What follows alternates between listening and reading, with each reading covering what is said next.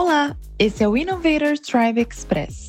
Acompanhe semanalmente pílulas de conteúdo sobre produtos digitais e inovação com especialistas da Bossa Box que vivenciam grandes cases no dia a dia. Aproveite! Todo time adora dashboards elaborados com gráficos coloridos, tendências e coisas que ficariam bonitas em uma apresentação de PowerPoint. Mas a real é que métricas que importam te oferecem três principais coisas. Ajudam você a identificar como está a saúde e desempenho do negócio, te mostram quais problemas se concentrar, te entregam processos de discovery mais assertivos. Não sou eu quem está falando isso, todo esse papo aqui é baseado em duas principais referências: os conteúdos da Segment Analytics Academy, referência em métricas e análise de dados, e o livro Lean Analytics, Use Data to Build a Better Startup Faster. Meu nome é Lucas Soares, tenho 24 anos e trabalho com produtos digitais desde os 17. Hoje meu trampo na Vossa Box é de Senior Product Manager e Líder de Supply Chain que é o pedaço da Bossa Box responsável por atrair, qualificar e alocar os melhores profissionais de tecnologia do mercado. Sou bem pirado em dados e acredito que esse é o jeito mais eficiente de jogar o jogo. Para iniciar esse papo, vamos entender como que as métricas elas evoluem. Então, conforme as empresas crescem, a necessidade de tomada de decisões mais assertivas e orientadas a dados também cresce. Isso é inevitável. O que antes funcionava em uma planilha já pede uma estrutura de dados mais robusta, com mais centralização. Existe um fluxo de contexto que acontece em quase toda a história de empresa digital. Então, começa um start na digitalização de serviços, leva um start na digitalização de processos, leva um start na digitalização de produtos, que leva a uma necessidade de medir tudo isso. Não necessariamente nessa ordem, não necessariamente todas essas etapas. Quais são os primeiros passos? Escolha métricas com responsáveis nítidos. Não adianta ter só um número se ninguém é responsável por ele. Inclusive, a pessoa responsável, ela também é responsável por dizer se esse número ele faz sentido ou não. Meça taxas ao invés de totais. Números brutos geralmente têm um comportamento homogêneo. É bem possível que o número de usuários sempre esteja aumentando se tua empresa está ganhando mercado. Mas quanto vocês realmente cresceram na semana? Vocês de fato cresceram ou vocês diminuíram o número de usuários? As taxas de crescimento dizem muito mais sobre o acontecimento que os números totais. Chega um momento que analisar os números totais, fazer subtrações, se torna complexo e entediante no dia a dia. Então pense em como transformar suas métricas totais em taxas. E acho que o último e mais importante conselho dessa etapa é comece feio. As primeiras métricas do seu negócio, produto ou projeto não precisam ser uma baita estrutura de análise, processamento de dados, um data warehouse, um time de dados especializado.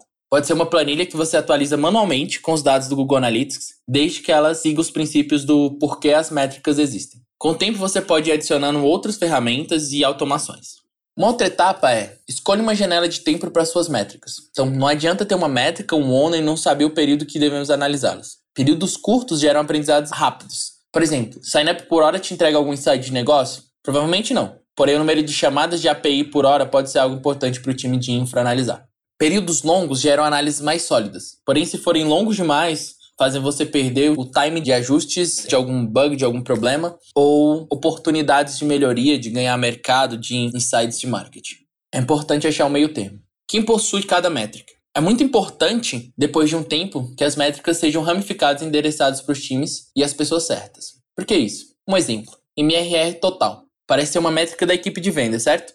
Não exatamente. Se o time tiver uma receita de autosserviço e ali um, um, produto onde as pessoas entram e elas mesmas compram, com um time de produto que possui esse autoatendimento, e a equipe de vendas ela não toca nessa receita de autosserviço, como fica o MRR? Ter uma métrica controlada por duas equipes diferentes pode ser um problema, porque permite que o fracasso de uma equipe se esconda no sucesso da outra. Então, se a equipe de vendas estiver mandando muito bem, mas o autosserviço estiver convertendo terrivelmente, a gente não vai conseguir saber ao certo. Então, uma solução é simples. Dividimos a métrica em duas: MRR de autoatendimento e MRR empresarial. Agora é muito mais claro quando cada processo está funcionando ou não. Por último, e é uma pergunta que é muito comum para os times, quando que a gente precisa criar uma estrutura mais robusta? Então, nós passamos pelos primeiros passos, criamos uma estrutura, definimos métricas, adicionamos ferramentas, crescemos tanto que os números já estão confusos. Quais são os sinais que precisamos de uma estrutura de dados mais robusta? A primeira é quando várias áreas da empresa começam a ter métricas atreladas umas às outras. Isso pode gerar um problema se existem vários lugares apresentando esse mesmo indicador. Muitas vezes, esse indicador, esse número, ele é diferente de um lugar para o outro. Então já tem tantas ferramentas dentro dessa estrutura separadas que essas equipes elas utilizam no dia a dia que a gente já perde a assertividade e a confiança nessas métricas. Inclusive, gera aquela sensação, tipo, eu preciso desse número, com quem eu falo, aonde eu vejo. Os números, eles precisam estar claros, documentados e centralizados de uma forma que haja confiança para que não tenha números diferentes para tomadas de decisões diferentes dessas equipes. Então, um outro sinal é quando a performance da estrutura atual já está lenta e gera algum tipo de débito técnico. Então, por exemplo, quando você pega uma planilha que está puxando dados de vários lugares, automatiza, gera gráficos, é muito comum um cenário onde essa planilha ela fique muito lenta a ponto de não carregar algumas informações ou carregar errado e começar a dar vários bugs nessa planilha e você não sabe, você não tem um retorno de que bug é, você não é notificado que bug é esse, então você acaba perdendo muitas vezes o histórico de alguns desses indicadores. Quando chega nesse momento, até antes para não chegar nesse problema, é hora de olhar para uma estrutura mais robusta. Então, esses são alguns sinais de que é importante rever a estrutura para algo mais robusto e unificado, porque medir errado muitas vezes é pior do que não medir nada. Então é isso, muito obrigado pelo papo. Conhece alguém que vai achar esse conteúdo interessante? Então não deixe de compartilhar e confira também as outras edições no nosso canal. Até a próxima!